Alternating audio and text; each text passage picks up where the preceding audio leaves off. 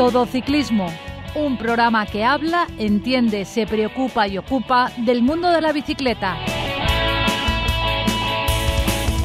Hola a todos y bienvenidos a una nueva edición invernal con voz de catarro de Todo Ciclismo Radio.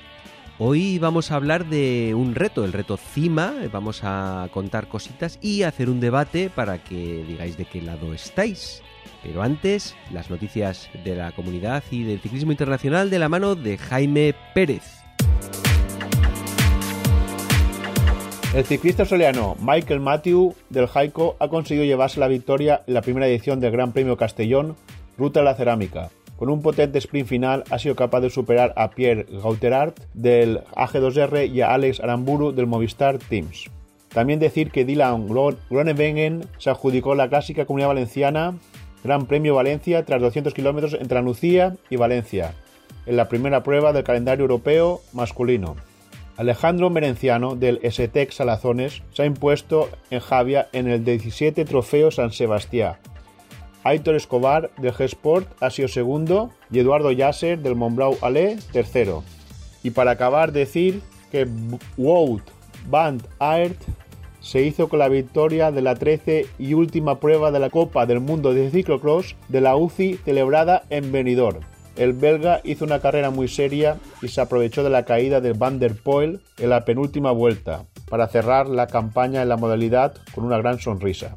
Sus compatriotas Michael Van Thorhout y Thibaut Nis completaron el podio en la localidad de Benidorm. Felipe Os ha concluido la prueba del circuito de Benidorm con una meritoria octava posición. Automovilista, modera tu velocidad al adelantar a un ciclista. Ciclista, no sueltes nunca las manos del manillar. Síguenos en Twitter, arroba todociclismo UPV.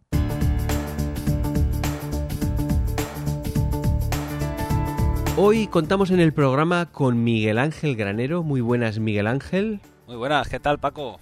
Que nos viene a hablar de algún reto que ha conseguido, pero mm, es el, reto CIMA, ya alguna vez hemos hablado de él en el programa, pero eso, antes de llegar a él, vamos a retroceder un poco en el tiempo, porque tú, Miguel Ángel, antes de llegar al ciclismo, em, empezaste con el baloncesto, ¿verdad? Bueno, si nos tenemos que ir aún mucho más adelante, yo empecé a mediados de los 80 jugando a fútbol.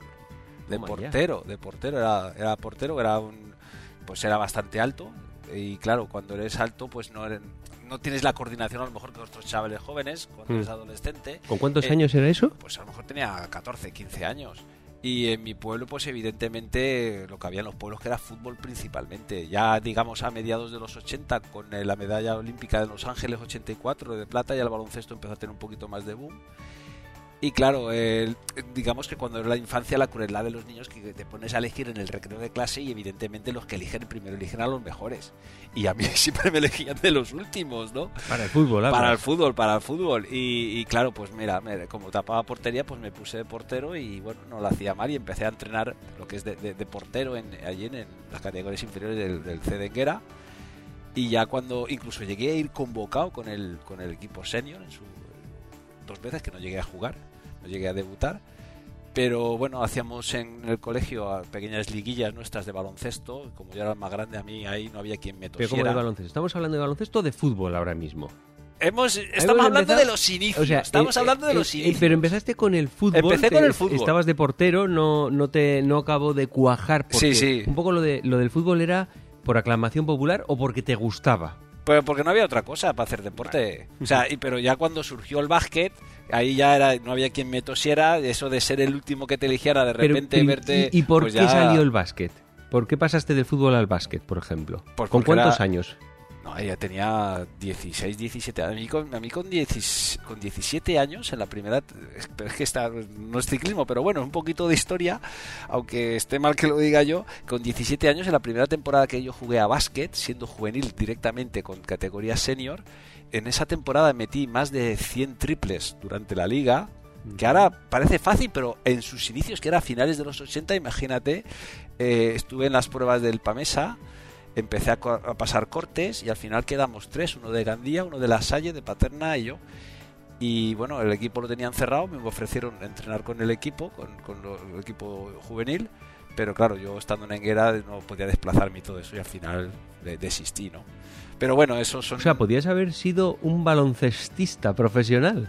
No, menos creo. Sí que a lo mejor... Eh, Porque el Pamesa es un equipo de, de la máxima división, sí, el Valencia Basket, el Valencia Basket es un equipo que ha ganado hasta títulos europeos y ha ganado una Liga CB. ¿Cuánto mides tú, para hacernos una idea? Un 88. Yo, a ver, realmente... Que dentro del baloncesto es bajito, ¿no? Yo en el baloncesto, a, nivel élite soy bajito, pero en los años, en los niveles donde yo me movía, pues era un, un alero alto, incluso un pivot para jugar cerca. ¿sabes? Del aro. Vale, ¿y el baloncesto sí que encontraste tu pasión en él o qué? ¿Estuviste muchos años? Sí, sí, estuve 25 años jugando al baloncesto. Wow. Muchos años, con mucha pasión, mucha ilusión. Estuve más de 10 años sin fallar a ni un solo partido de liga, liga de copa, hasta que me rompí un dedo. ¿De pie o de la mano? De la mano. Y entonces, evidentemente, no podía jugar con la escayola, ¿no? Hmm. Y bueno, tengo infinitud de anécdotas y de, y de cosas del baloncesto que forman una parte muy, muy importante de mi vida. Hmm. Y, pero, pero bueno, eh, a mí siempre, pero de siempre, estamos hablando de mediados de los 80 y en los mediados de los 80 es cuando empezó el boom del ciclismo en España, mm. con la retransmisión de la Vuelta a España, con la época de Perico Delgado, ¿vale? Y a mí y me apasionaba mucho el ciclismo, me apasionaba. O sea, te llamaba la atención, pero no, tú jugabas en el baloncesto, veías lo de Perico, no sé qué, pero no, no, tenías nada que ver con el ciclismo. claro, es que en esa época el ciclista era un bicho raro, era un tío muy delgadito, muy, muy solitario, y, y, los desarrollos y las bicis de antes, yo ahora, sinceramente, y lo digo de verdad, y no se me caen los anillos, yo con una bici de antigua, yo no podría hacer ciclismo ¿verdad? O sea, tú ahora con desarrollos de, con un 42-23 o un 42-21 como desarrollo más, más ligero, es que se nos sería imposible subir la mayoría de los puertos y más gente con envergadura y gente grande. O sea, esa es la realidad, ¿no? Entonces, claro, eh, a mí me apasionaba y había un ciclista que me gustaba mucho que era José Luis Laguilla del Reynolds. ¿A quién no le gustaba la guía en esa época? Porque era el rey de la montaña, el de subir los puertos, ¿no? La, la Pepe Recio del Kelme, pero, pero solo los veías en la tele. Sí, sí, no, no, yo los veía en la tele. en el pueblo el típico con los amigos del verano, con la bici de paseo. Bueno, bueno, bueno, bueno, bueno. Yo no sé si te acordarás esas bicis que eran las BH, que habían roja y verde. ¿vale? Y azul también había. Eh, pues eh, mis hermanos, pues mis padres nos compraron una, pero esas que son bicicletas que eran de paseo. Y allí en la Sierra de Enguera, pues teníamos un chalet que está a 17 kilómetros del pueblo. Y recuerdo alguna vez bajar de, siendo un crío, bajar desde, como era cuesta abajo, bajar desde el chalet con, con mi, mi, madre detrás en el coche vigilándote un poquito, bajar al pueblo y era, era una aventura. Luego ya más adelante te compré una Orbea Furia. ¿eh? esa del sillín alargado pero bueno, el ciclismo nunca llegó mucho más de ahí. Sí que es verdad que a mi padre una vez, creo que era el año, ¿qué año? No? En principio de los 90 o cosas así, eh, una bici que le regalaron una bici como era de carretera, pero llevaba guardabarros y tal, y, y, allí en el pueblo organizaron una carrera, a veces en verano cultural hacían carreras, ¿no? Y yo cogí la bici, le quité el guardabarros y tal y salí a competir. Y recuerdo que, que, era un circuito allí entre unas calles, iba, de, iba al primero, escapado, y de repente en una curva al tumbar me tocó el pedal al suelo me fui, me fui al suelo, me, me, pasaron todos, me rehice y creo que aún acabé tercero.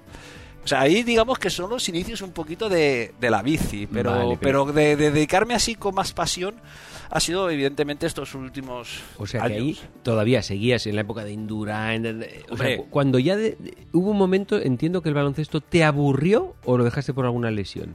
No, no, no, no. Es que esto fue muy curioso. Mira, yo empecé en la época de Perico, ¿vale? Eso que la estás siguiendo y luego te juntas con la Indurain y la Indurain ha sido la época más gloriosa que hemos tenido, por lo menos aquí del ciclismo. Luego hemos tenido grandes campeones como Contador y como otros, pero Indurain digamos que fue el que, digamos que Perico encendió la chispa, pero Indurain encendió la hoguera, ¿sabes? Eh, creo lo que es la, esa pasión, ¿no? Ese, ese mito, el que nos hizo sentirnos grandes y sacar pecho.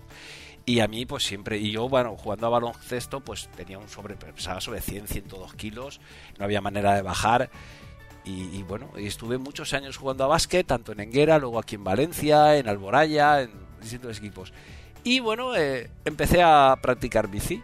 En paralelo, un poco ahí. La bici, pero, pero, también llegué un poquito de rebote, porque yo empecé a hacer un poquito de triatlón. Yo salía a correr por el río, aquí en Valencia, y bueno, iba a correr, me apunté a un gimnasio, eso que nadas un poquito, y dice, hey, ¿por qué no pruebas a hacer un triatlón sprint? Un sprint que es que es nadar 750 metros, que parece poco, ¿eh? pero hay que nadarlos, correr, bueno, hacer bici eran 25 30 kilómetros y luego carrera de 5 y, y, me acuerdo que me apunté a, esto es en el año 2010, cuando ganamos el Mundial, y me apunté al, al triatlón de Vétera, uh -huh. y dicen que en el triatlón el primero es un campeón y el último es un héroe. Yo fui el héroe. El último. El último, pero fui el último, último. O sea, no había eh, dudas, ¿no? Eso que llevas, empiezas a nadar y tú te das cuenta que la natación no es lo tuyo, porque no tienes, no flota, es mucha técnica, por mucho que braces, si no tienes técnica, no es lo tuyo. Eh, luego salí, eh, yo me fui a estudiar, a, a, ver el, el, recorrido y yo iba con una BTT, claro, me pasaban como me pasaban y a la hora de correr, eh, bueno, pues yo iba, mi objetivo era terminar, vamos, para mí eso fue un, dantesco, ¿no? Y era el día que España jugaba los cuartos del Mundial de Sudáfrica, no sé si fuera contra Uruguay o Paraguay, creo que era Paraguay. Y claro, como yo iba al último, hasta que no pasaba yo, los que estaban cortando las carteras no se podían ir. Y la policía, y me dice un policía, oye, corta por aquí. Y yo le dice, sí, por aquí, que me descalifiquen con lo que me estaba costando, ¿sabes? Y mira, lo pude, lo pude terminar. Y ahí es donde empecé a darme cuenta que la bici me gustaba. Yo hacía spinning, eh, aquí, mm. pero claro, de repente sales de hacer algo que haces en, en una sala, hacerlo al aire libre y notar el aire, ver las sensaciones fueron espectaculares. Y total que, que bueno, esto pasaron dos años, el año 2012. Pero ahí seguías, digamos, compitiendo en baloncesto, sí, sí, el, sí, al mismo nivel, entrenando todos los días de la semana. Mucha pasión, mucha ilusión. Y ya en el año 2012, pues digo, voy a probar otra vez a hacer triatlón, ¿no? Me acuerdo que me apunté al triatlón de la Pobla de Balbona uh -huh. y nadando en el mar. Creo que la única vez que nado en el mar, yo creo que si no llegase por los de las barcas hubiera llegado a Ibiza, porque vamos, madre mía, qué descontrol, qué tragos de agua salada. Y recuerdo que no lo hice mal, bajé de hora y media, para mí eso fue uff. Y tenía dos semanas después el triatlón de Vetera, al que yo había hecho dos años antes, que había quedado, había sido el héroe, ¿no? Sí.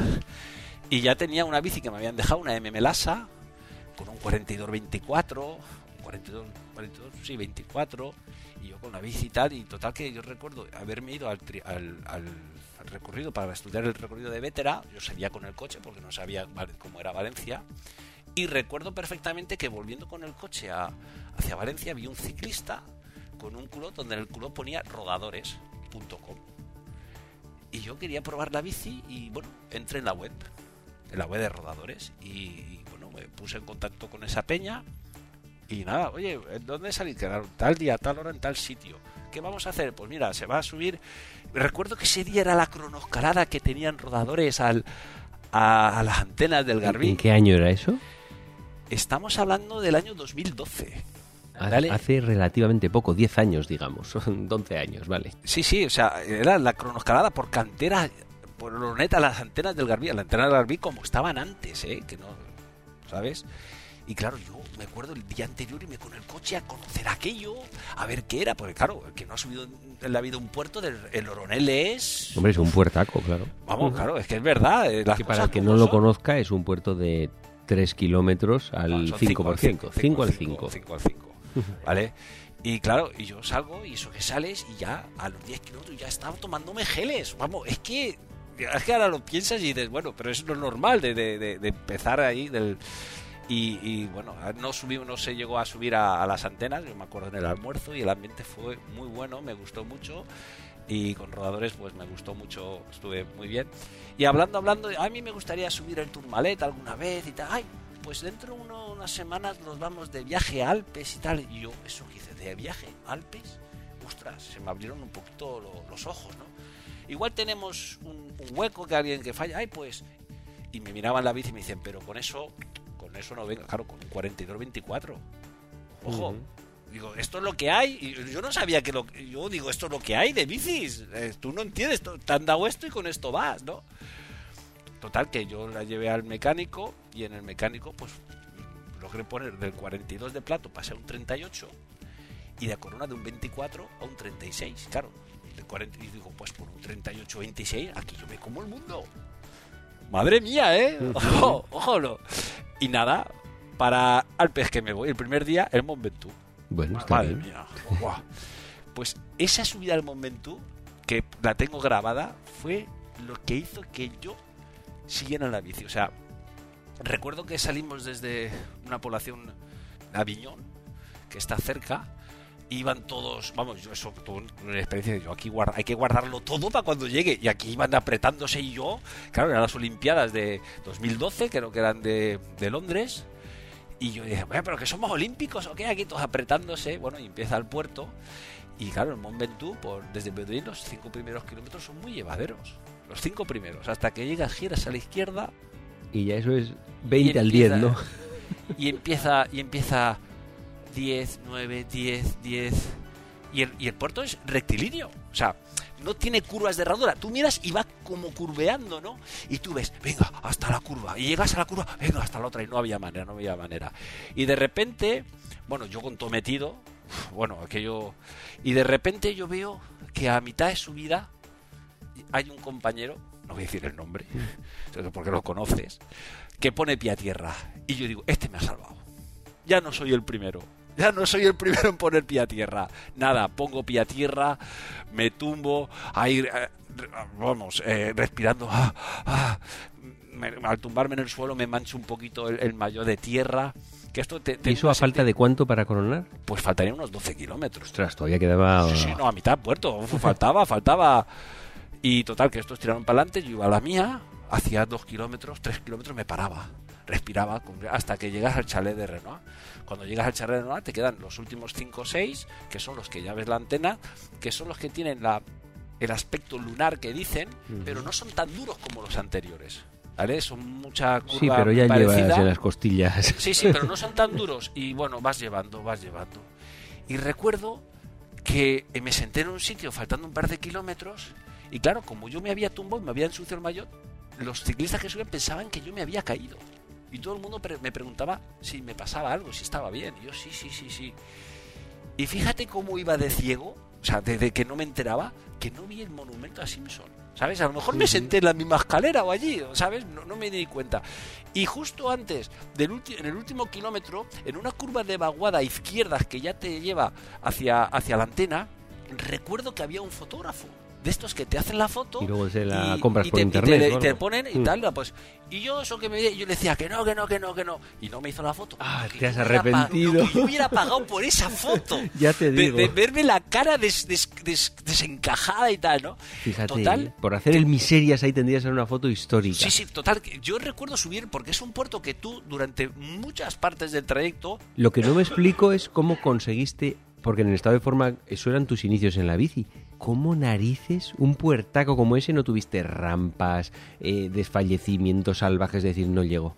No, a ver, yo eh, te lo voy a decir, eh, es un puerto donde desde muchos puntos de la subida ves las antenas. Lo ves, o sea, Mm. se ven, se ven. Y yo las miraba y yo digo, yo tengo que llegar allí. Yo tengo que llegar allí. Yo sufría, yo me paraba y yo la veía y dije, yo tengo que llegar allí, porque si me retiro y me doy la vuelta, lo que he sufrido hasta ahora no me sirve de nada. Yo tengo que llegar, y ni, ni aunque me empujen, tengo, y me tocaba las piernas y tengo que llegar con estas. Y tengo que llegar. Y claro, cuando llegué allí arriba, claro, me estaban tres horas esperándome. Joder, pensaba que te hemos pasado. Claro, el nuevo que había llegado, que no conocían, a ver este, fue. Y me, me hice una foto que cogí la, la bici, la levanté. Veía el cartel del, del Mont Ventoux que ponía allá arriba. Y dije, ¿esto por qué está? Luego con el tiempo entiendes por qué el cartel los ponen tan altos. ¿Vale? Y me hice una foto levantando la bici que luego me la he ampliado y la tengo en casa. Y te entraban ganas de girarte y tirar la bici para abajo. Pero ese día, si yo no hubiera llegado allí arriba, Igual o sea, fue- lo habías fue dejado tan- todo. Fue tan la satisfacción, la alegría, el, el- el hecho de haber podido coronar, de haber llegado allí arriba y, y de haberlo conseguido, que, joder, te cambia. Luego, luego ah, descendimos, Mm. al día siguiente pues tocaba subir al Pedué, fuimos al Pedué y tocaba el Glandón y tal, y evidentemente yo ya dije con esta bici no podía. Entonces Mm. me alquilé una bici allí, y, y una Scott, y pasas de un 36 20, 38-26 a un compact 34-28, vamos, ahora la, la diferencia fue brutal. Sí, de todas formas tampoco tenías muchos años detrás de hacer kilómetros en bici, o sea que eso para ti en realidad era una auténtica barbaridad. Vamos, yo, recuerdo cuando me, pasa, cuando me pasaron el mail de las etapas y los puertos, yo me, me empecé a, a descojonar, a reír, digo, madre mía, a mí me va a dar... Eso lo decía a mi hermano, y mi hermano decía, tú para, si te ves algo, tú para, ¿eh? Que Mm. pensaba que... que Y bueno, la verdad, ya te digo, fue un disfrute, fue algo que tengo, que no olvidaré. Y además, Vale. conocía gente maravillosa como Vicente López Mm. y algunos más. Y bueno, fue estupendo. Y ahí en, en, en ese momento todavía seguías con el baloncesto y por qué lo y, y cuánto tardaste en dejarlo. Yo hubo dos años que estuve compaginando lo que es el baloncesto con la bici. Lo que pasa es que muscularmente son, eh, son deportes muy, muy antagónicos, ¿no? Sí. Muy- Entonces, claro, tú la bici y la bici cada Ya, pero, vez iba pero tirando ¿y más. qué más te da que sean antagónicos si no vas a ganar el Tour de Francia? No, Mejor. pero, pero, pero a mí, cuando algo me gusta, digamos que me apasiono y me vuelco con eso, ¿no? Mm. Y no quería romperme muscularmente para yo perderme ningún partido de baloncesto, ni tampoco para perderme ninguna etapa de, la, de, de- de ruta de fin de semana.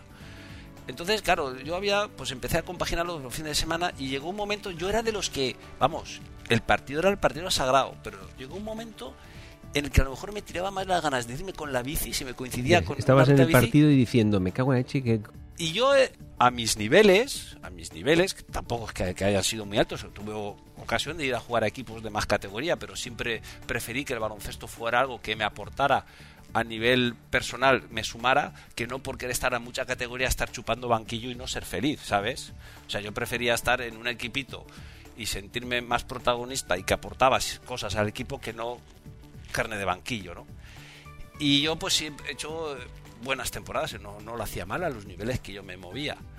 Y estuve en una temporada con gente veterana, gente magnífica, y resulta que ese año, a nivel personal, del equipo también fue muy bien, a nivel personal hice muy buena temporada, con muy buen sabor de boca, y te puedes creer que el último partido que jugué, la última canasta que, que metí, aunque no pensaba que era la última, tuve la sensación de que ya era la última, y era el momento de decir, ya, o sea, me cambio de deporte. de dejar el baloncesto de una forma que te dejara un buen sabor de boca. Pues sí, eso es terminar por lo alto. ¿Sabes? Cortar De- ahí. Saberte ir de la fiesta en el momento perfecto Sí. antes de que decaiga. Sí, sí, y, y además por algo que también te apasionaba y te gustaba y te, y te iba aportando. Y sí, ya, pero eso es lo que pensabas tú. Tú al principio pensabas, esto me apasiona, me encanta. Tampoco lo sabías. Igual empiezas a meterte caña y dices, "Eh, esto es un rollo. No, Pero- mira, yo te voy a decir una cosa. Yo sí, si el ciclismo cuando yo, a mediados de los 90, cuando yo empecé con, con 20 años, que estaba más en un aspecto físicamente más, más fuerte, evidentemente, por la edad, genéticamente y tal, yo hubiera tenido ciclismo, a lo mejor no hubiera jugado a básquet. Porque a mí me apasionaba siempre. Yo, eh, a finales de los 90, eh, me compré un coche, me compré un golf, y para estrenarlo me fui a Pirineos a subir el Tourmalet y puertos de por allí. O sea, a mí me apasionaba mucho lo que es las etapas de montaña y, y en tanto en la vuelta como, como en el tour o lo que sea y, conocer los puertos y las altimetrías a mí eso me, me apasionaba, o sea, de siempre. Y a mí la, y el ver que yo luego en la bicicleta podía hacer eso que yo veía en la tele que me parecía imposible, que tanto me apasionaba, eh, pues evidentemente me ha aportado algo, me ha dado mucha vida. Bueno, esos fueron tus inicios en la bici, compaginando un poco con el baloncesto hasta que decidiste pasarte. Entonces, empiezas a andar en bici y ¿cuándo ves por primera vez la palabra cima? Yo era muy... Cima referida a reto, al reto cima. A ver, el reto CIMA va muy vinculado con la página web de altimetrías.com, que es la página... eh, Mítica para todos los ciclistas. Sí, la página, vamos, el- eh, la Biblia, ¿no? De, de las altimetrías, que hay la página referente. Y a mí de siempre, siempre me había apasionado eh, esa web y entraba. Fíjate que, que en Alicante tenemos el, el puerto Sierra de Bernia, que es el puerto, según la web, eh, de, de más de 5 kilómetros con el porcentaje medio más alto. Son 5 ¿De España dices? o Sí, sí, sí, según la web. De más de 5 kilómetros, claro. El truco es que Con la media más alta. Claro, dices, son sí. poquito más de 5 al 12. Entonces, claro, aquí en España, puertos de más de 5 kilómetros que tengan más del 12 de media, pues. Y yo recuerdo eh, tener un partido allí en Alicante e irme antes y subirme el puerto con el coche para conocerlo, para verlo. Y estaba, claro, la Que en carretera- aquel momento estaría la carretera reventada, Sí, ¿no? sí, la carretera estaba rota. Es más, yo ese puerto estaba incluido en el reto cima, lo he subido tres veces con la carretera rota. O sea, eso sí que era una aventura subirlo. Pero bueno, y, y bien, yo recuerdo que, y me lo recordaba al Facebook hace poco, hace 11 años, un, un recuerdo que puse, una, una etapa que hice, cogí la bici y me fui a Casinos, de Casinos subí al Cublas, Sí, que son unas localidades de por aquí cerca de Valencia. Sí, sí, al Cubla subí la Bellida, de allí me fui al Toro, subí la Salada y tal, que me cogí un pajarón, Dios mío, de mi vida, creo que ha sido... Y recuerdo a Vicente López que me dijo, oye, que vas primero en el Cilocu y tal. El Cilocu es una subcategoría, digamos, que hay dentro del CIMA. ¿no? El Cilocu es Mm. la, la aventura de cimer- cimeros locos de las cumbres. Entonces, en el Cilocu tú compites anualmente con los cimas que has subido por primera vez. Vale, pero Vale. eso entiendo yo que Dentro tú cine. cuando vas te apuntas, pero te tienes que apuntar tú, nadie te va poniendo No, no, ninguna no. cosa, Y, tú te claro, tú lo ves en la web y dices, ostras, esto... y Pero está- que te apuntas tú. Sí, sí, sí, ah, sí, vale, sí. tú eres el que se apunta a ese reto y el que va informando. He subido este puerto, he subido este otro. ¿no? Exacto, Ah, tú vale. entras en la web y eh, mandas un mail allí para inscribirte, te dan un, un número de, de- de, digamos, de, de usuario, de participante Mm. o como quieras verlo.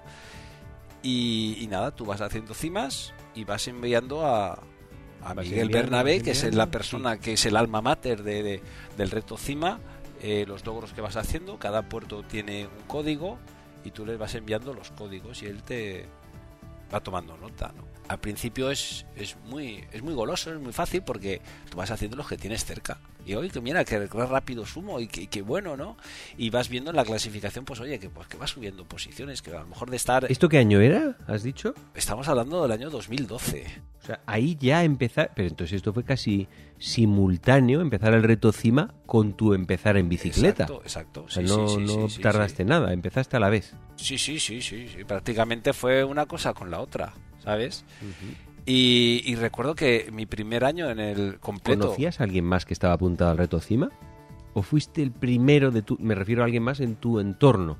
¿O nadie? Creo que Vicente López creo que también eh, estaba, Estaba te- tenía apuntado... algunos, pero O sea, que él fue el, el- el que ese, él te quizá, motivó. quizá, quizá fuera él, quizá no, no, no lo recuerdo, pero quizá fuera él, porque yo de Vicente eh, para mí ha sido un referente, he aprendido mucho de él, igual que, que de Alberto, el del, el Pena, que lo, o sea, de gente que yo he estado en, peñas donde he aprendido de- de- mucho de ellos y, y yo lo- la verdad es que muy agradecido. Y fue con Vicente y nada, tú vas viendo y dices, ostras, y te ves, te informas y dices, joder, qué bonito, con lo que me gusta subir puertos y conocer sitios y empiezas a hacer. Y el primer año completo que estuve en el CIMA, en el Cilocu, pues hice casi 120. El cima son 600 y algo, Sí, ¿no? sí. El CIMA, a ver, el CIMA se creó en el año 2007. ¿vale? En un foro, en un foro de la, de la web de altimetrías, surgió la idea y se fueron proponiendo puertos. Unos puertos que tenían que cumplir ciertos requisitos. O sea, tú proponías este puerto, pero tenías que explicar, había cinco preguntas, unos requisitos que tenías que explicar el por qué ese puerto tenía que ser cima. O considerabas y tal, ¿no? Y si cumplía con esos requisitos, pues lo, lo introducían. Y el listado empezó siendo unos 660, 20 más que ahora. Pero, ¿y podían tener, eh, son, son puertos de península, eh, incluido Portugal, Madeira, las Azores, Canarias, pero podía tener, por ejemplo, Asturias 105 puertos y Albacete 1? ¿O, o estaba limitado a 5 puertos por provincia? o A ver, se intentó que todas las provincias estuvieran representadas. Provincias españolas, ¿vale? Que todas. Hay una que es Valladolid, que es muy plana, y la verdad es que los que somos cimeros tenemos cierta cierta guasa un poquito con Valladolid, con eh, esto, eh, cualquier repecho decimos que Yo sería siempre- cima por Valladolid. Entonces yo ¿no? siempre hablo de Albacete plano, pero Valladolid entonces No, es el, Alba- el marcado. Tiene, tiene puertos muy bonitos, Sí. por la zona de Riópar y todo Sí, esto, esa zona está muy espectacular. eh, sí. Yuste y todo eso es... Y Valladolid nada, cero. Valladolid es muy plano. O sea, hay dos cimas que son dos, dos cuestas como largas y allí lo peor es que te te de cara, la única dureza que puedes tener, ¿no? El frío. Y es, es curioso. Y bueno, es verdad que el- donde Asturias es un puerto, es una zona muy montañosa, hay muchos puertos, mucha subida y como te decía, empezó siendo 660. Y luego al, al poco tiempo se redujo a 640 Por porque había puertos que estaban en muy mal estado la carretera y se decidió quitarlos por el mal estado. Pero podían haberlo sustituido por otros en vez de quitarlo. Ahora sí que se sustituye, pero antes no. Entonces, ¿qué? Entonces, ¿qué pasa? Porque esto sí que me interesa a mí explicarlo bien. De las cinco personas que hemos logrado terminar el CIMA, solo dos hemos hecho los 640 actuales. O sea, los otros tres han completado 640, pero con puertos de esos 20 que han suprimido. Entonces tú puedes entrar en la web, entrar en logros y ver cómo esos tres no han completado todos los cimas. No sé si me, si me entiendes. Mm, no exactamente. O sea, cuando eran 660, porque claro, mucha gente... Ah, que- cuando eran 660 podías hacer 640. No, no, no, no, Ah. era 660, pero cuando quitaron esos 20, para respetar a los que se los habían apuntado y los habían subido, se los mantuvieron. Ah, vale, los 20 que estaban Entonces, claro, ha habido gente, ha habido uno, por ejemplo, de esos cinco, que no ha estado ni en las Azores, ni en Madeira, y en las Islas Canarias solo ha estado en una o en dos para completar los 640. No ha hecho todos los 640. Bueno, pero es en la normativa de las reglas del juego las cumple. Sí, no. El- no, es sí, que, no, a ver, no, sí las cumple, ¿no? Es que, a ver, no es lo mismo tener que tú irte a subir un cima que esté en la península que Hombre, te tengas que ir a las Azores. Ya, y tampoco es lo mismo subir con una bici de carbono que con una bici de Pero aluminio. Es que si nos ponemos eso- ahí no, es lo mismo. Es que además te voy a decir una cosa. El CIMA empezó en 2007, pero no todo el mundo empezó de cero en 2007, ¿sabes? Mm. O sea, si tú en los años 90 ya habías subido puertos, tú ya te los apuntas. Sí. O sea, no empiezas en el 2007. bueno, o sea, sí, que cada uno que se los que los que de esos subido. cinco, solo dos, que ha sido Manel de, eh, de Amposta de Tarragona y yo, que somos los que hemos hecho los 650 del CIMA, hemos- so- también hemos empezado de cero. ¿Sabes? No, no has empezado ya con un, con un saco ya, o sea, con, con un remanente que ya tenías, que tienes hechos antes, ¿no? Sí, creo que has empezado de cero. Pero bueno, Eh, eh, en cualquier caso, esto es un reto personal. efectivamente. ¿Y qué más te da eh, lo que ha hecho Jaimito o Fernandisco? A ver, no, mira, cuando lo haces, cuando has estado en Madeira, cuando has estado en las te das cuenta de todo eso. Porque el reto CIMA no solo es subir puertos, sino es viajar, es conocer sitios, entornos, lugares. Bueno, pero por eso te digo que, mucho. que- que- y no es lo mismo y, y no es no tiene el mismo mérito habiéndolo hecho con cosas que son más fáciles y más cercanas que en cosas donde tú has tenido que buscarte la vida cogerte un avión irte Bueno, a tal sitio y, sí, pero y al es más final- complejo y complicado Ya, pero al final eso de definir cosas fáciles y cercanas no puedes definir por sí que otros. tengo que decir lo siguiente. De esos tres, sé que dos, uno es imposible, porque eh, Juan Turribarri, por desgracia, falleció eh, el año pasado, pero yo tenía muy buena amistad con él y yo sé que él me dijo que él eh, quería hacerlos, quería terminarlo. O sea, quería completar los puertos y que con el tiempo poco a poco iría. Yo sé, él me lo dice y, yo evidentemente le creo. Y hay otro que es Al- Alfonso, que es de. Lo entrevistamos en la radio hace unos años cuando lo terminó. Que él sé que, que está haciéndolo con otro, otro amigo, él tiene los 640, el número, pero sé que él va a ir a Madeira, va a ir a las Azores. Es más, ya ha hablado conmigo y todo, me han pedido consejos y sé que va a ir y los va a hacer. O sea, yo sé que. Porque el que nos gusta subir puertos, nos gusta ir a subir puertos. Incluso hay puertos que están en el cima que han quitado. Por ejemplo, ahí en Murcia hay uno que se llama Carrascoy. Es un puerto de más de 300 de coeficiente. Es un puerto que si estuviera, si hubiera arreglado el asfalto, que te sube unas antenas, está al lado del Collado Ber- Bermejo, que tiene los, los 3-4 primeros kilómetros por encima del 12, pues lo quitaron por el mal estado del asfalto. Pues yo me fui con una BTT y lo subí, porque quería conocerlo. O sea, los que nos gusta subir puertos, ¿sabes? Lo subes, aunque lo hayan quitado. Incluso en. Asturias hay uno que es la cima eh, honorífica Rafa Goyanes, que no está en el cima, pero que, te, que yo fui a subirlo para conocerlo. Pero al final yo como lo veo esto es como, eh, ya que te gusta subir puertos, hacer bicicleta, es un reto personal en el que vas disfrutando de ir a tal sitio, de subir no sé qué. Y, y yo creo que entrar en el modo competitividad de si yo he hecho, tú has hecho, es que a mí el No, rollo competitividad Es que no- me no- aburre de verdad. No es ¿eh? competitividad. O sea, a ver, primero, esto no es un reto competitivo. Yo lo digo muchas veces, que la gente me pregunta, oye, ¿y cómo sabes si tú has subido los puertos o no? Oye, allá cada uno con su conciencia. Eso, eso para empezar. ¿Vale? O sea, tú apuntarte un puerto que no has subido, pues primero te estás engañando a ti mismo. Y luego, si te gusta conocer Sí, porque puertos, aquí no, no va con eh, No, gente no, que va atestiguando que ha subido el puerto. Tú, Strava tú dices, yo Tú lo he dices, subido. y te lo apuntan. Te, te estás engañando a ti mismo. O sea, y estás dejando de conocer un puerto, ¿sabes? Incluso, por ejemplo, puertos que conoces, aquí en Castellón tenemos eh, el Slida, ¿vale? Y están las antenas, que se llama el Puntal de la Llum. Pues el puerto es cima hasta las antenas. Entonces tú puedes subir Slida sin subir las antenas y apuntártelo. Pero Hombre, puedes no ir y apuntártelo no, también. pero, hombre, ya, pero eso ya sería, eso ya para entonces para qué, Pero ¿no? es lo mismo, pero que, realmente. me, pero que me refiero que tú puedes subir Slida sin subir a las antenas y apuntártelo, pero no, es, no, no has conocido lo que ha subido a las antenas. El col de rates tiene una extensión, se llama el tosal del Giners a las antenas. Hay que a lo mejor que sube el col de rates no sube al tosal y se lo apunta. Allá él, ¿entiendes? Allá él. Se, está perdiendo una zona una, muy bonita, unas vistas espectaculares y un entorno muy bonito, ¿sabes? Pero que ya te digo, no es competitivo, eso sí que te, no es competitivo, es cada uno. Pero, hombre, a ver, yo sí que a lo mejor eh, peco un poquito de, de, inocente o de, de, sincero decir esto, pero claro, eh, yo, yo, soy el quinto que lo ha hecho pero es que ves que de los otros hay tres que no han tenido que ni que viajar a Azores, ni que viajar a Madeira, ni a todas las Islas Canarias. Es que eso, eso lleva su tela, su tiempo y su coste, ¿eh? O sea, las cosas también son... Hay...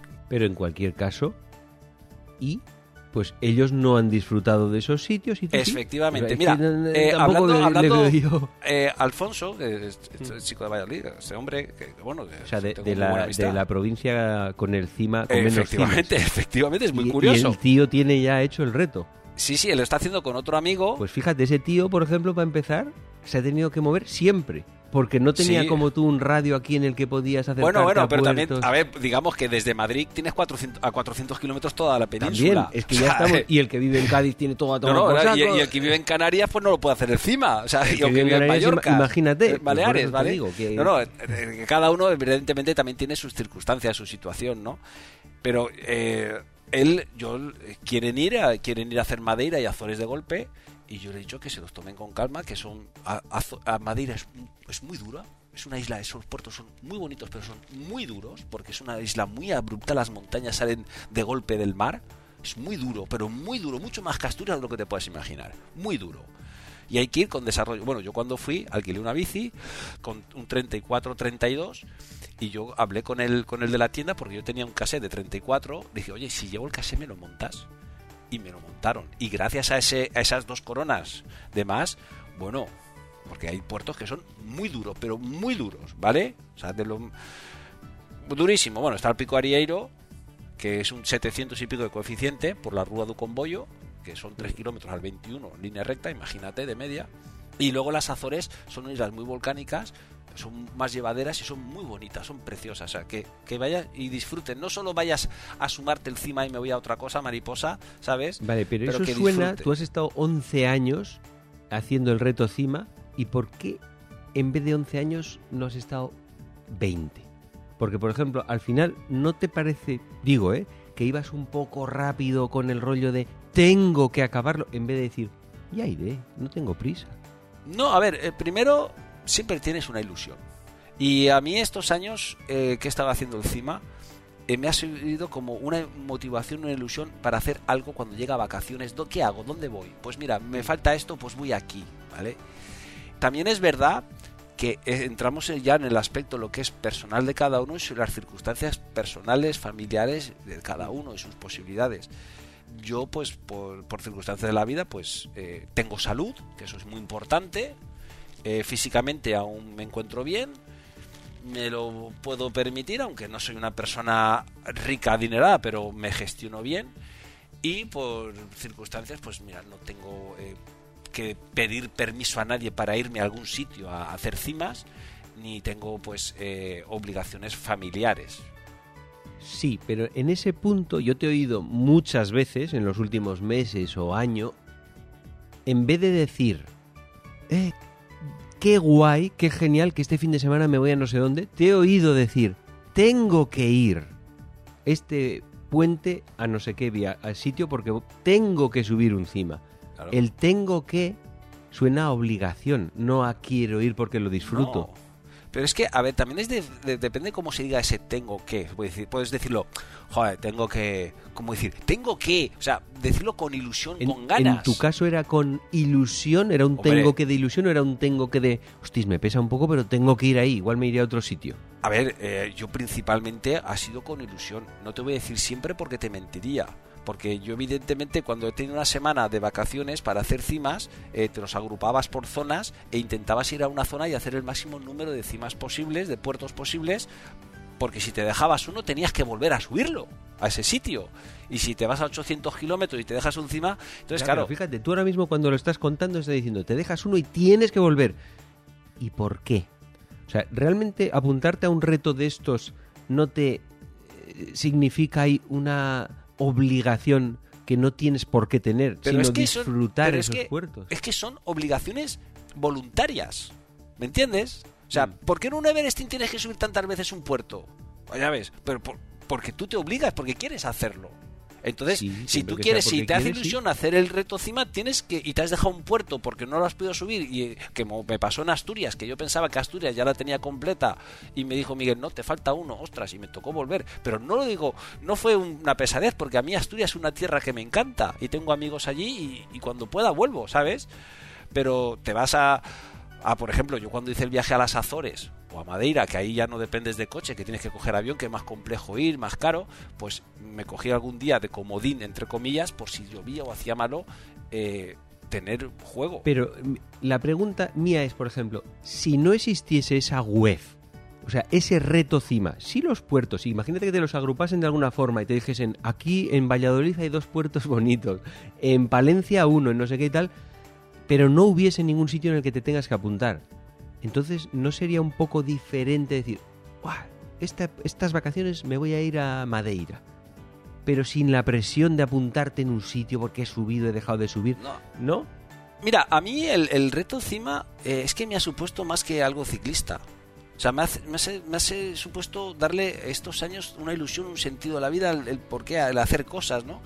Y a mí, aunque no hubiera sido competitivo, aunque no hubiera sido con clasificación, yo hubiera ido por, por conocerlo, por, ¿sabes? Sí, pero eso es- entonces sí, sí, es, es muy diferente. Es que yo creo que es muy diferente. Es que, es que el reto cima eh, lo que te permite, una de las grandezas que del reto cima es que te da a conocer entornos y sitios y puertos que no son conocidos ciclísticamente hablando. Porque Sí. no he ido a las grandes vueltas, no he ido a los profesionales, no son sitios famosos y como te obligas a ir, entre comillas, te obligas a ir porque tienes que hacerlo, acabas descubriendo sitios maravillosos, muy bonitos. A mí Almería me gustó mucho, ¿sabes? Sí, Por sí. ejemplo. Sí, a mí esa parte es la que me gusta. Me parece muy chula. La que no me acaba de convencer es lo de tenerte que apuntar. Porque eso te genera, aunque tú pienses que no, te Bueno. genera una presión, un... Pero, pero es una presión que te generas tú, no te imponen. Y las cosas que uno se impone, que lo hace por gusto, eh, como dice sarna con gusto, no Sí, pica. y además tiene el peligro, digamos, de que tú cuando te marcas un reto no ves el camino, solo ves cuando has llegado. O sea, no, mi objetivo es acabarlo. En vez de, no, no, no, no. A ver, mi objetivo es pero- cada semana pero, a ver, es que- y si lo acabo bien y si no lo acabo, bien también. A ver, yo. Es que es un reto que te lleva tanto tiempo, que le dedicas tanta ilusión, que tengo que reconocer que llega un momento que te da miedo no poderlo terminar. Porque la pero vida se puede. igual, da, da igual. Bueno, pero, pero a mí me gusta cuando empiezo una cosa, me gusta intento terminarla. ¿Sabes? Yo sé de algunos decimas que no lo han podido terminar porque han fallecido. ¿Sabes? O sea, son circunstancias de la vida y yo ya te digo, mientras tenga, sa- he tenido salud, me lo he podido permitir, he tenido esa ilusión y esa motivación para... eh, llega el verano, ¿dónde te vas de vacaciones? Ay, pues, pues mira, aquí y conozco este sitio. Ahora, por ejemplo, pues tengo que reconocer que, bueno, me- siempre me dudan. ¿Y después del cima qué? Pues, pues no lo sé, o sea, siento un cierto vacío, ¿eh? Tengo que reconocer que noto un pequeño vacío de, de, de, de esa, eso que tenía, esa, eso que me indicaba el camino o donde tenía que ir o la obligación de motivación para ir, pues no está. A nivel europeo está el BIG, que eso es mucho más amplio, Que es un CIMA, digamos, a nivel europeo, de puertos marcados de más toda Europa. internacional. Pero eso entiendo que no hay nadie que lo haya hecho entero, ¿no? Sí, claro. ¿Sí? Y hay una chica que está a punto de terminarlo, si no la ha terminado ya. ¿Española no? Sí, ¿Sí? sí, se llama Lina, pero tiene apellido ¿Y, extranjero. y en cuántos años? No lo sé, pero yo creo que esa persona, a mí me gustaría hacerle una, una entrevista y conozco un par de españoles, también vascos y tal, que están detrás de él de, de acabarlo. Porque sé cuántos puertos son. Son mil puertos. Wow, pero eso tiene que ser todavía un, Eh, bueno. más años que el CIMA, seguro, ¿no? Son, sí, sí, eso. Son mil puertos distribuidos principalmente, es por, por, por todo el mundo, pero principalmente por Europa.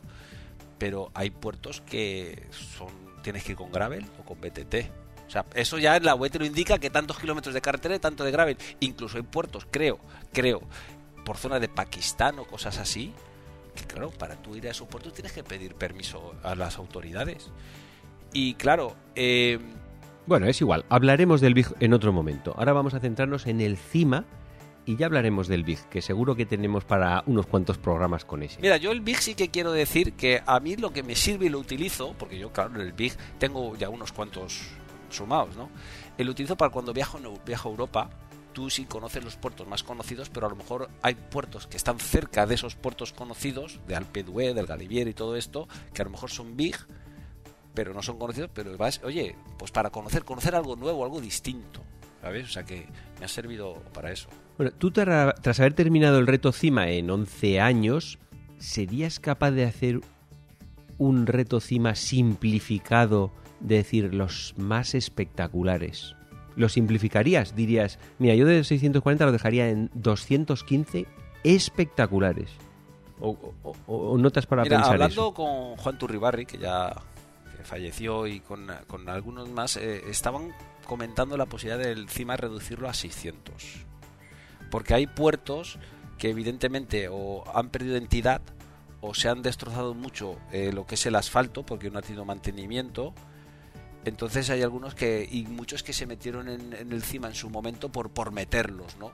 Claro. o, eh, por completar. si dices, no, quiero que representen a todas. Entonces metes, como has dicho, unos puertos de Valladolid que el único aliciente es que haga viento, por ejemplo. Tienes un puerto, por ejemplo, a ver, en, Asturias uno que se llama Taranes, que, los últimos 4 kilómetros tiene kilómetros al 20 es de cemento, rayado, puro, ¿sabes? Que es un puerto que, digamos, cuando dice un camino cabras, pues bueno, eso es para los más, más cabras locas, digamos, que nos gusta subir, pues probar los límites, pero que como puerto ciclista hay algunos pues que no, no te aportan, te aportan mucho.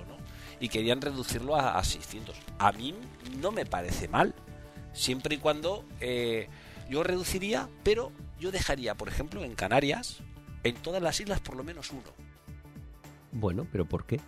porque así obligas a la gente a tener que visitar la isla. Mira, pero, yo, no te hablo del reto cima, yo te hablo del, reto cima, Del reto cima. Si no hubiera sido por el reto cima, yo no hubiera ido al Hierro, la isla de Hierro. Y es, es, preciosa, es muy bonita, ¿sabes? A Madrid, bueno, no hubiera viajado tanto como, como he viajado y conocido sitios, sitios y gente muy maravillosa en los sitios. Yo, por desgracia, el único pero que tengo en el reto es que muchos puertos me ha tocado viajar solo, mucho pero me ha permitido, donde he estado, conocer gente maravillosa de donde me alojaba, donde comía y todo eso, ¿sabes? Y conocer la diversidad que tenemos en España tan maravillosa, o sea que y empaparme de, gente de gallegos, asturianos, castellano-manchegos, andaluces, de bueno, de todos los sitios. Y ya habiendo hecho ese recorrido, si tuvieras que decirle a alguien el top 5 de zonas por las que empezar, que digas, mira, empieza por Madeira, luego vete a Asturias, luego... ¿Cuáles dirías? Lo que sí que tengo claro es que mm, no me dejaría las islas como me ha pasado a mí para lo último. No, ya no hablo del reto cima, sino para...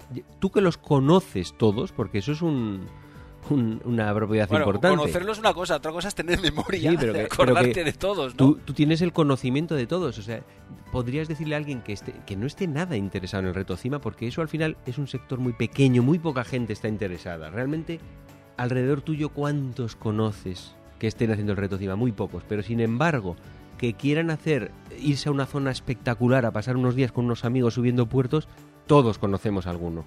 Entonces, si eso te preguntan, ¿cuáles son las top 5 que digas, venga, vete primero a esta zona, luego en otro viaje vete a esta otra? ¿Cuáles dirías? A ver, a mí las Azores me gustaron mucho. De las Azores hay tres cimas, creo que son seis o siete islas, y hay tres cimas, dos están en la isla de San Miguel y la otra está en la isla de Fayal, ¿vale? Que para ir de una isla a otra tienes que ir en avión porque están muy lejos, pero son es, San Miguel, una isla muy bonita. Mira, casualmente estuve también en la isla de Terceira, porque tuve que hacer una escala de 10 horas donde me alquilé una bici y me di, hice el perímetro de la isla.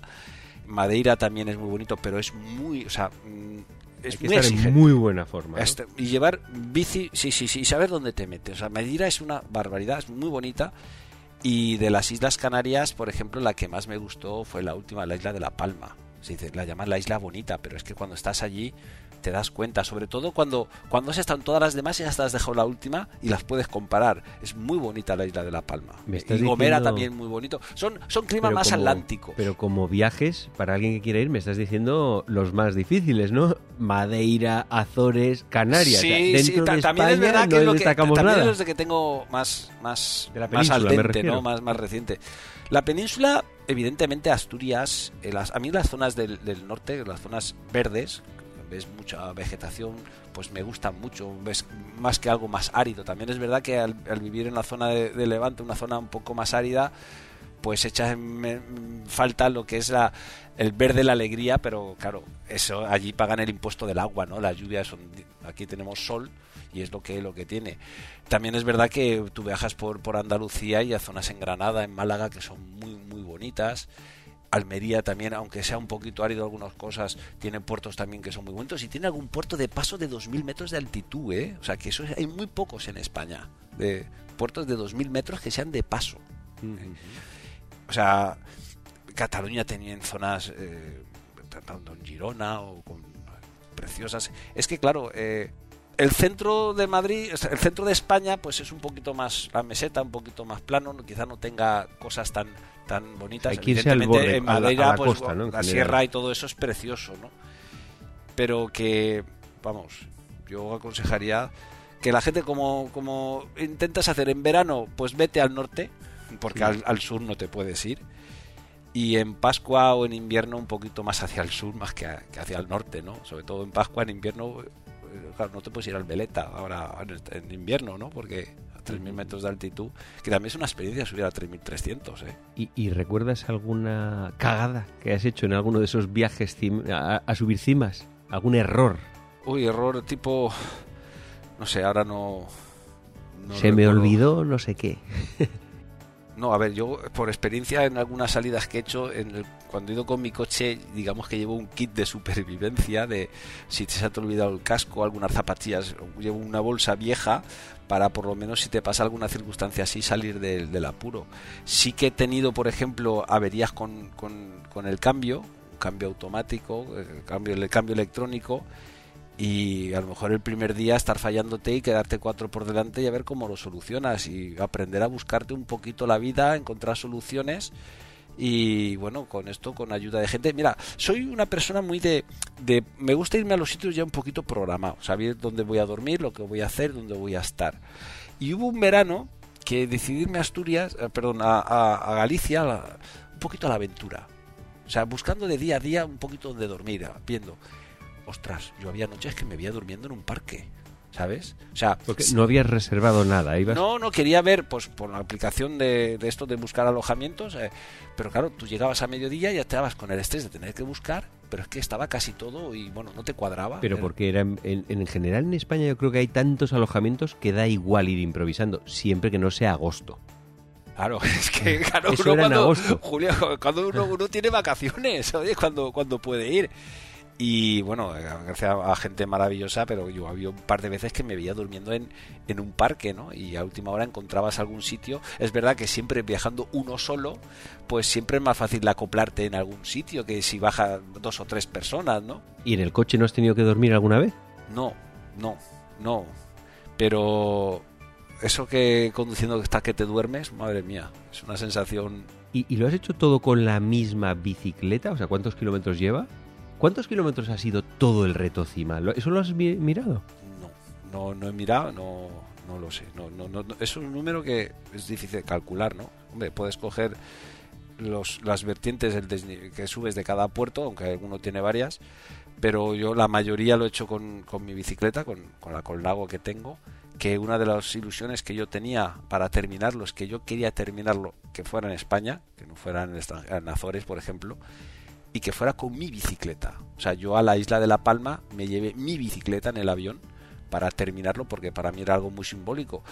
He alquilado bici, evidentemente en las Azores, en Madeira, he alquilado bici en algunas islas de, Canarias que se puede alquilar y, y es un precio asequible porque puedes viajar con la tuya, pero uf, desmontarla, meterla en una maleta, algunas cosas, bueno, al fin y al cabo, si, si te lo alquilas allí, a lo mejor pues tienes menos, menos males de cabeza y te abaratan más las cosas. Y una cosa que cuando yo he viajado, lo que he intentado es eh, si podía hacerme las rutas desde un sitio que estuviera cercano al aeropuerto o que desde el aeropuerto a ese sitio hubiera transporte público.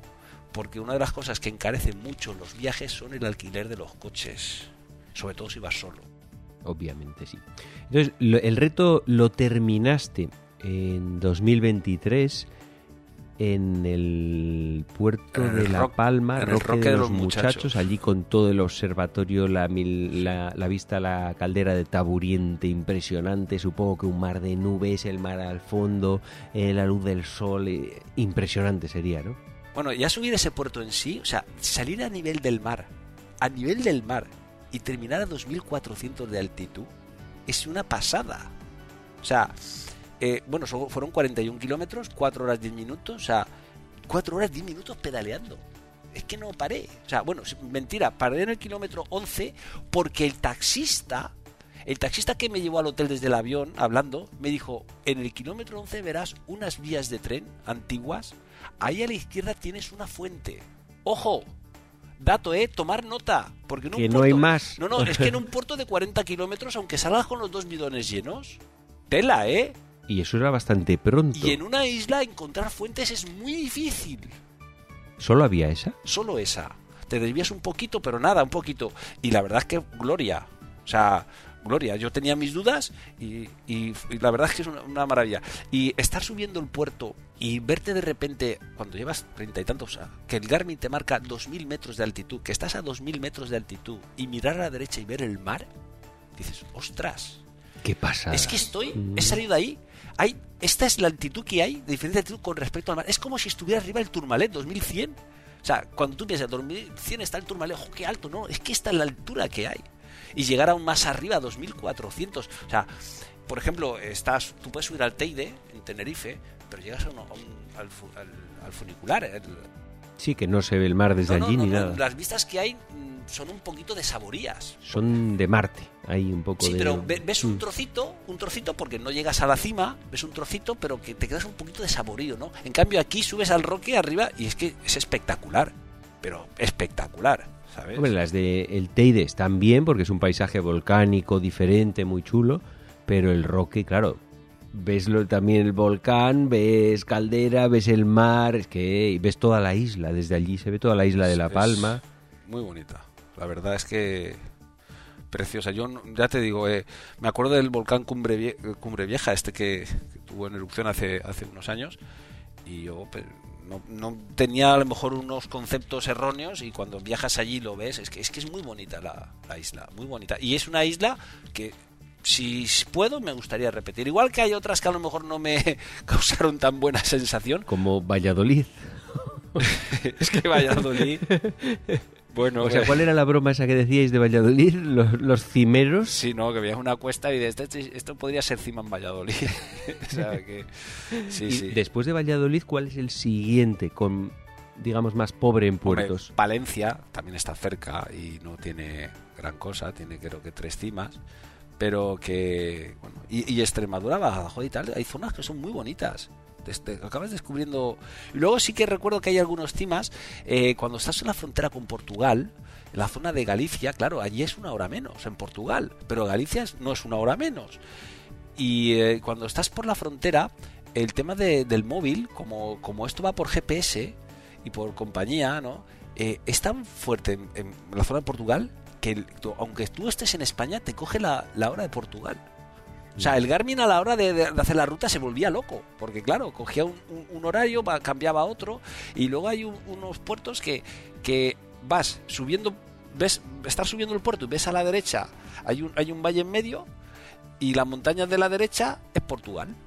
Y llegas arriba y bajas por Portugal. Luego vuelves a subir ese porque hay otro puerto ahí que es de Portugal. Y, o sea, que, están, nada, los la montaña. O sea, un valle de mm. medios. Muchas curiosidades. Bueno, ha sido un reto divertido, te lo has pasado bien subiéndolo, eh, realizándolo todo durante todos estos años. Ahora te has quedado un poco vacío, ¿no? De, retos, porque tú necesitas una zanahoria ahí delante. Sí, esto es como, como cuando, mira, eh, tú has subido el Estelvio.